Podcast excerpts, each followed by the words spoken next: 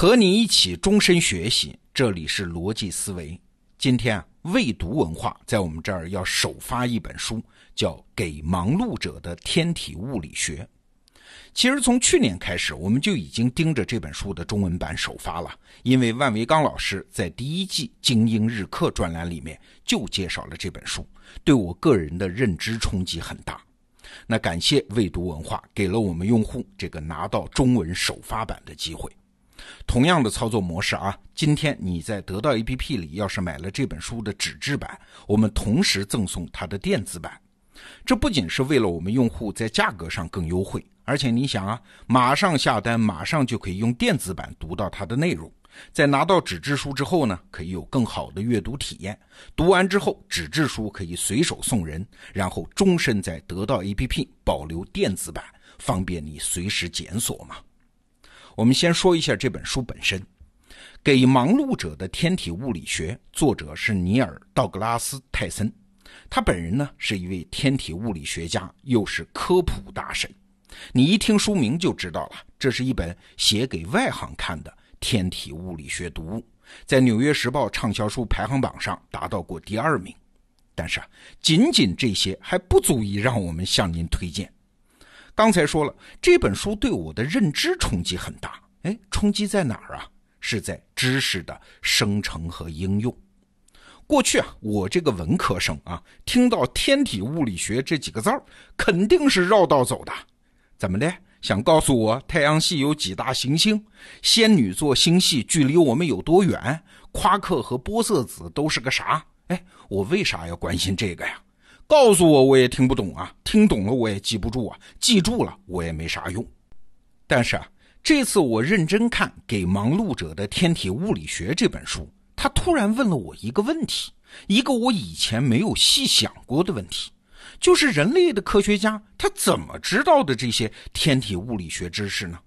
人类的足迹最多也就到过月球嘛，但天体物理学研究的那是宇宙哎。一个那么遥远的世界，那些动不动就光年，动不动就数以亿计，动不动就十的多尔次方，哎，这么大尺度的知识，人类是怎么知道的呢？你感受一下下面这些知识点啊，比如说，太阳内核的温度是接近两千万摄氏度，哎，有谱没谱啊？人类有测量两千万摄氏度的温度计吗？再说了，谁上去测量过呀？还有。宇宙是起源于一百三十七亿年前的一次大爆炸。一百三十七亿年有一次大爆炸，哎，你咋知道的？有记载吗？你看视频了？嘿嘿，对，天体物理学，如果你只看结论的话，会看到很多这样来路可疑的知识。只不过啊，我们公众啊，一般选择相信科学家的结论。你们说两千万度啊，就两千万度；你们说一百三十七亿年，我们就承认，我们不去进一步质疑的。当然，这些知识在生产过程中的那些妙趣，也就没人关心了。而给忙碌者的天体物理学这本书，它好就好在这里，它不仅写的是浅显易懂，而且还让我这个文科生看见了这些知识。生成的过程，哎，科学家是怎么知道这些神奇的知识的呢？答案是间接证据。所谓间接证据，我们举个例子啊，光谱。十九世纪的时候啊，物理学家就发现每个化学元素的光谱都有自己唯一的特征。随便给一堆气体，物理学家拿光一照，看看吸收光谱，就能准确判断这里面都有些什么元素。这个工具发明出来，那可太厉害了。物理学家马上就分析了太阳的光谱，哎，太阳的元素成分，这个知识就是这么得出来的。你看，没有人上过太阳，但是地球上的人类照样可以通过光谱这个间接证据掌握这些知识。再比如说，为啥说宇宙起源于一百三十七亿年前的一次大爆炸呀？哎，简单说就是啊，科学家发现宇宙正在膨胀，那反推过来，可不就是宇宙是从一个点开始膨胀的吗？哎，那根据现在的膨胀速度，再反推过去爆炸的速度，然后得出结论是一百三十七亿年前爆炸的。你看，这也是间接证据。那你说这怎么就能知道这个知识是正确的呢？不好意思，不能啊！本质上，所有的科学知识都只是一个猜想，证据越多就越值得相信，仅此而已。你可能会觉得，这种用间接证据的方法得出来的结论不那么实在。哎，不，它的作用比我们想象的、以为的要大得多。万维刚老师去年在介绍《给忙碌者的天体物理学》这本书的时候，就写到了一个神奇的例子。话说，一九四八年的时候，几个美国物理学家，他们仅仅用理论推测，就预言了宇宙微波背景辐射的存在。他们还推算啊，这种宇宙微波背景辐射的温度应该是五开，就是五开尔文。那到了一九六四年的时候呢，贝尔实验室的工程师果然就测量到了宇宙微波背景辐射的温度应该是二点七二开。你看，这就是物理学的伟大胜利呀！几十年前，仅仅基于间接证据和理论推演的结果，居然和实测结果近似到这种程度。有一个天文学家是这么形容的：这两个结果啊，就好比是你原先坐在房间里算卦。说某月某日将会有一个直径五十英尺的飞碟降落在白宫草坪，而到了那一天呢，居然真就有个飞碟降落在了白宫草坪，只不过飞碟的直径不是五十英尺，而是二十七点二英尺，这么一点点误差哎哎，飞碟能来，能在那一天降落在那个地点，就已经是个奇迹了，好不好？事实上，我们现在关于宇宙的几乎一切知识，都是这么通过间接证据加上理论推测而得来的。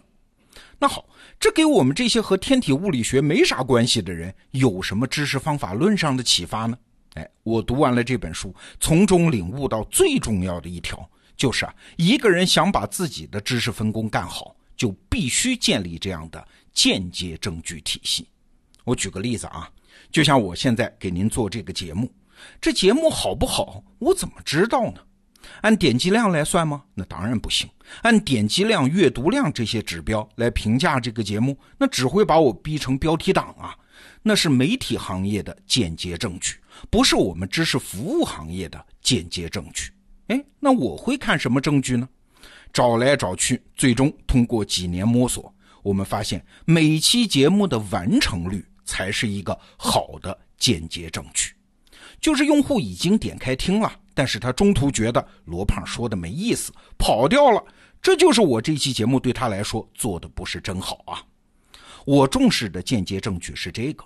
那有了这个依据呢，我改进节目质量，感受用户价值，就有了一个可靠的工具啊。其实不只是这个细节啊，一个人对于一个行业的领悟啊、认知啊，其实就是建立在这些间接证据体系上的。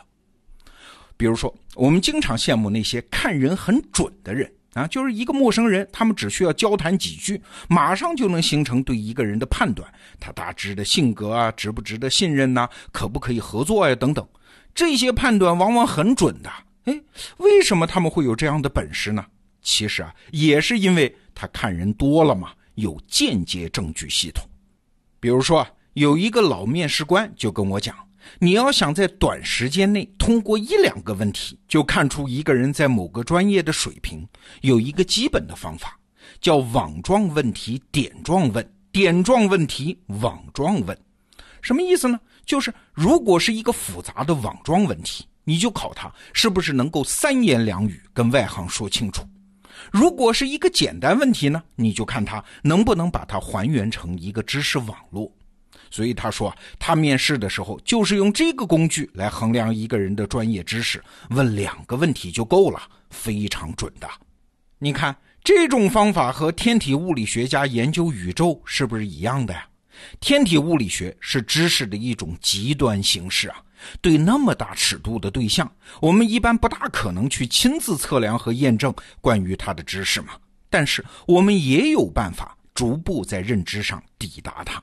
那其中的关键呢，就是这个间接证据系统。每一个行业的人，如果他真的可以称之为这个行业的高手的时候，他一定关于这个行业最隐秘的那些知识，建立了一个间接证据系统。这是给忙碌者的天体物理学这本书给我带来的第一个知识发生学上的启发。